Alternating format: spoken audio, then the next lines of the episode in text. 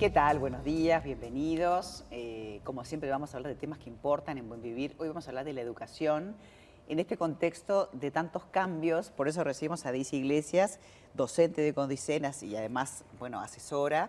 Asesora para nosotros va a ser hoy también, para guiarnos un poquito, porque claro, los padres de los chicos estamos un poco desorientados este, bueno, y vamos a empezar a, contar un poquito en qué consisten estos cambios, sobre todo en los primeros tres años que llamábamos primero, segundo y tercero de liceo, ¿verdad?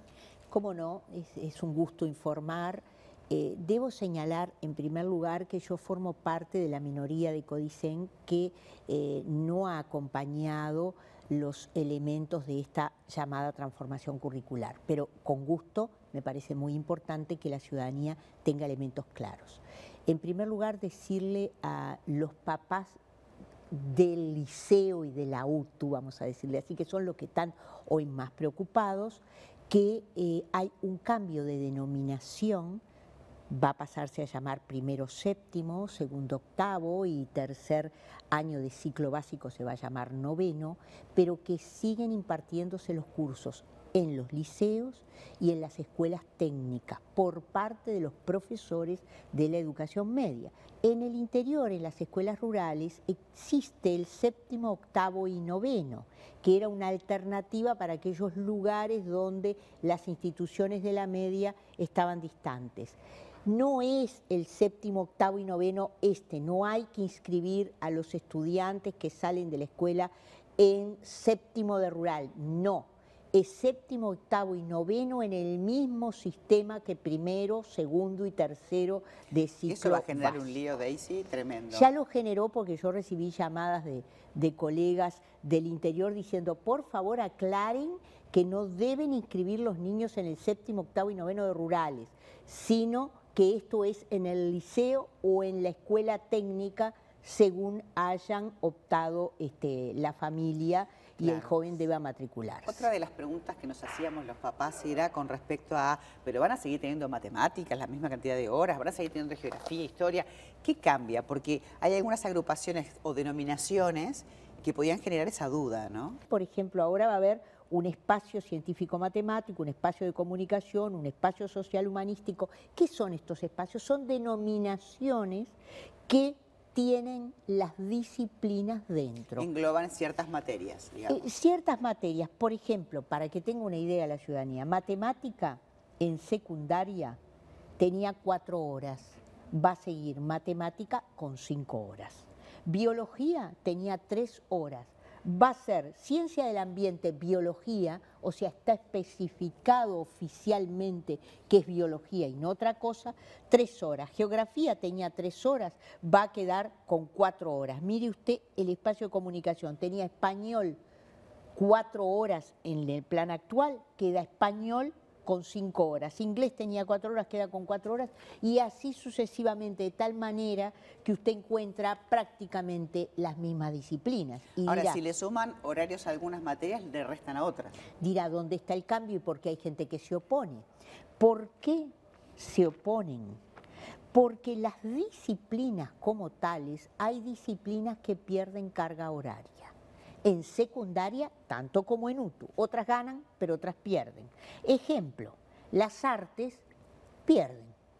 Ejemplo, eh, los talleres en algunos casos pierden. En plástica, por ejemplo, ¿se pierden horas? Y si sumo la disciplina y el taller, no. En educación musical se pierden horas. Y si sumo la disciplina y el taller, no. En ciudadanía, formación ciudadana, ¿se pierden horas? Y no, si sumó la disciplina y el taller. Entonces, usted lo que ve es que hay como un conjunto de acciones aleatorias que se van dando para solucionar problemas que esta currícula genera. ¿Se consultó a los docentes, se consultó a la gente que está en ah. la tarea de campo todos estos cambios? ¿O fue una determinación que, que se la encontraron así? Bueno, los docentes nos la encontramos. Y digo los docentes porque yo hasta diciembre del 21 ejercí como inspectora en el campo de educación primaria, en el campo de educación especial. No hubo consultas. O sea, hubo un conjunto de gente que trabajó un año y medio y no dijo nada. Al año y medio comenzó a decir, pero al año y medio le quedaba medio año a este Claro, año. y uno se entera Y ahora que se instrumenta en el 2023 y hay como que organizar los contenidos para no hay programas nuevo. aún, no están hechos los programas, pero mire, la situación para mí es delicada. Por supuesto que la mayoría del Codicen dirá que no, que, que está muy bien. Para mí es delicada. Recién el 24 de octubre O sea, el próximo lunes llegarán los programas para ser tratados por Codicen el primero de noviembre. en algún campo también se ha perdido. En UTU, por ejemplo, orientación vocacional no está más. Bueno, en UTU hay un drama en este momento. Es dramática la situación. Perdonen, yo le pongo ese calificativo, otro le pondrá otra. Hay dos campos. Educación para la sexualidad y orientación vocacional. Esos, si bien las horas están, no se pierden horas, lo que hay en las horas no es lo mismo que lo que había antes. O sea que no va a haber más educación sexual ni tampoco orientación vocacional. No hay.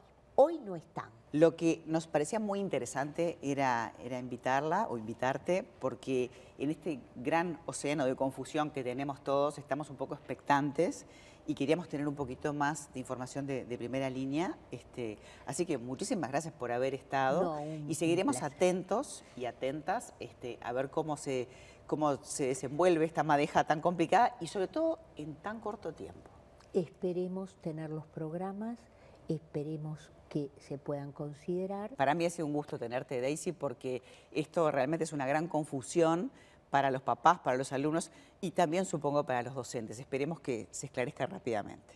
Bueno, esperemos tener los programas y recordarte lo que decía UNESCO, una transformación, una reforma, no fracasa solo por su contenido, sino muy importante por su forma de implementación. Muchísimas gracias. Gracias a